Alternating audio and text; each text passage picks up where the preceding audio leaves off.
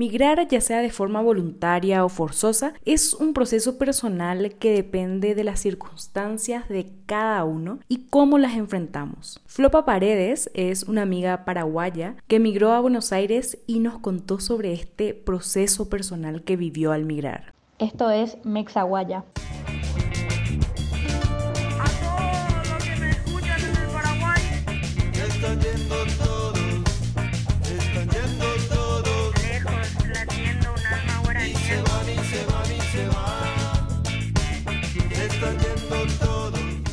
Hola a todos, ¿cómo están? Soy Gise Peralta, arroba Gisejo, y esto es Mexaguaya, el espacio donde compartimos historias de migrantes latinoamericanos y nos damos cuenta que somos más parecidos de lo que pensamos. También demostramos que la xenofobia y el racismo no son bienvenidos en nuestros países. Como ya les adelanté, la historia de este episodio se trata sobre el proceso personal de una paraguaya migrando a Buenos Aires. Con ustedes, Flopa Paredes.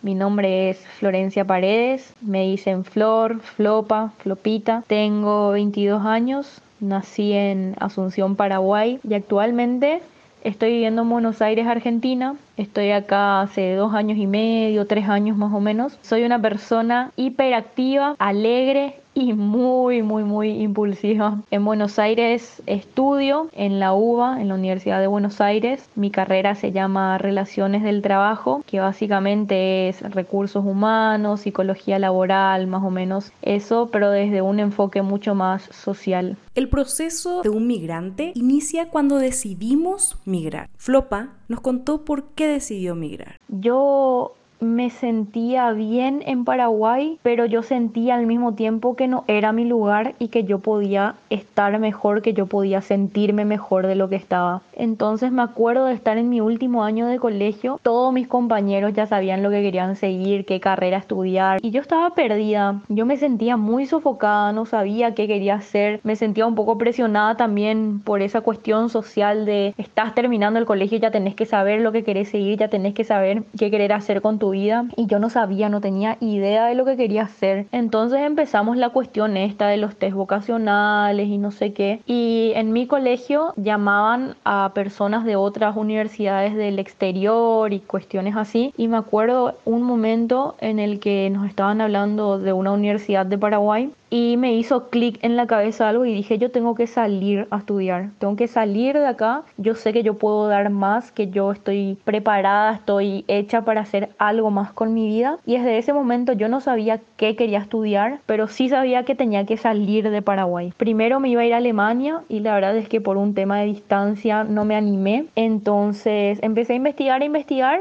y saltó la UBA. Estoy a una hora 40 minutos de viaje en avión de mi casa y y la verdad es que eh, me gustó mucho la idea y por eso decidí salir de Paraguay. Dentro de este proceso personal que vivimos como migrantes, también está lo que más nos sorprende al migrar, que no siempre es algo relacionado con el lugar al que migramos. Hay muchas cosas que me sorprendieron, pero yo creo que el número uno es que me sorprendí a mí misma desde el minuto cero, porque me acuerdo que a mí todo el mundo me decía vas a llorar muchísimo, vas a extrañar muchísimo y la verdad es que me sorprendió que no fue así, que me armé de valor y que enfrenté todas las situaciones. Y la verdad es que eso es, no sé, es demasiado gratificante esa sorpresa de que yo de ser la nena más mimada de mi casa, de repente estuve sola en la ciudad de la furia, como le dicen, y, me supe manejar bien, tener que cocinarme a mí misma, tener que hacer las compras yo sola, tener que arreglar la casa yo sola y al mismo tiempo tener que estudiar muchísimo, cosas así que lo logré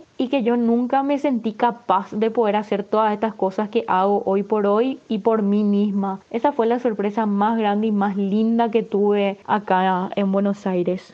Y por supuesto, una parte muy importante del proceso es eso que extrañamos del lugar que dejamos. Lo que más extraño de Asunción son pequeños momentos, esos pequeños ratitos que tenía para poder estar con mis abuelos, con mis papás, con mis sobrinas, con mis amigas. Me pasa mucho que en Buenos Aires todo el mundo tiene mil cosas que hacer, mil cosas en la cabeza. A 100 por hora va todo el mundo en la calle, caminan como si fuera que se están yendo a una maratón. Es muy complicado que la gente pueda encontrar espacio en su agenda para poder tener tiempo de calidad contigo es complicadísimo ponerse de acuerdo para todo, es muy difícil que alguien deje de lado todas sus cosas. Y a mí eso en Asunción no me pasaba, era decir, che, vamos a hacer algo y sí, dale, vamos. Es como que la gente en Asunción aprecia mucho más esos pequeños momentos que ahora me hacen mucha falta.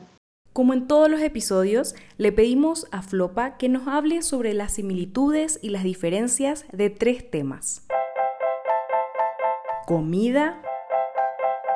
Lo que yo me di cuenta este tiempo viviendo acá es que tanto en Asunción como en Buenos Aires la comida es excusa para algún encuentro. Siempre es ese punto de encuentro que cada vez que se reúnen amigos o familiares hay comida de por medio. Y bueno, y la diferencia misma puedo decir que hay más comidas típicas en Paraguay de las que hay acá, o al menos de las que me hicieron probar. Como que el paraguayo apenas llega alguien del exterior, le quieren hacer probar de todo. Quieren que prueben la sopa paraguaya, la chipa guazú, el boriborí, la chipa. Lo que me pasó acá en este tiempo es que me costó mucho muchísimo que me hagan probar las cosas típicas de Argentina. Es más, pasaron dos años y medio de que estoy viviendo acá y yo todavía no probé la famosa torta frita que acá es costumbre comer.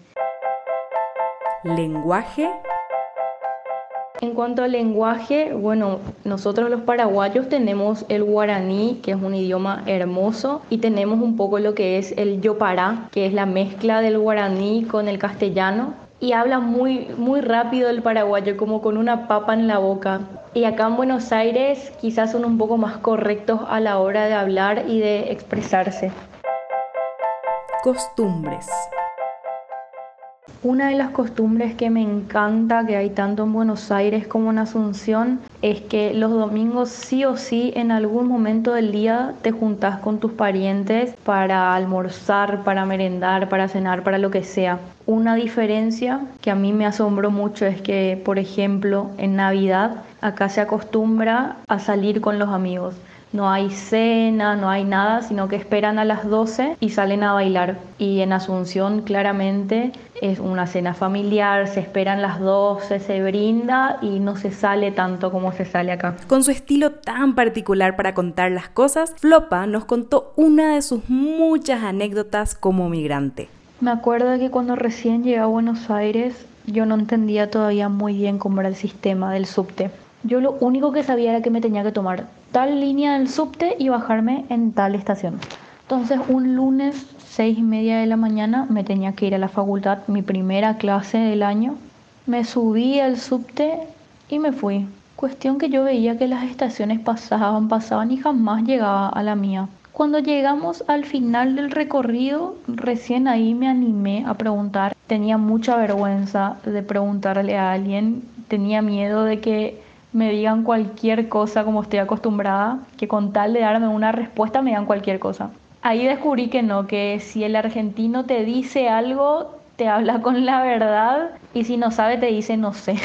Cuestión que había tomado mal el subte, me tenía que ir para el otro lado y perdí media hora de viaje, llegué tarde a mi primera clase del año, se me armó un desastre por tonta, por no preguntar cuando no sé y por supuesto dejó un consejo para todos los que migraron o están por migrar. Primero que nada es que lo hagan, que salgan del país en el que están, que salgan para ver que existen otras costumbres, otras tradiciones, que existe otra cultura que puede ser igual o mucho más rica que la que uno conoce. Es hermoso pero siempre, siempre si van a salir salgan con la cabeza y con el corazón abiertos, porque solamente así uno puede recibir la riqueza de otro país realmente, la riqueza de su gente, de sus tradiciones, y que lo hagan, que, que se animen a dar ese paso porque se van a encontrar con un mundo completamente nuevo y que puede ser completamente hermoso también.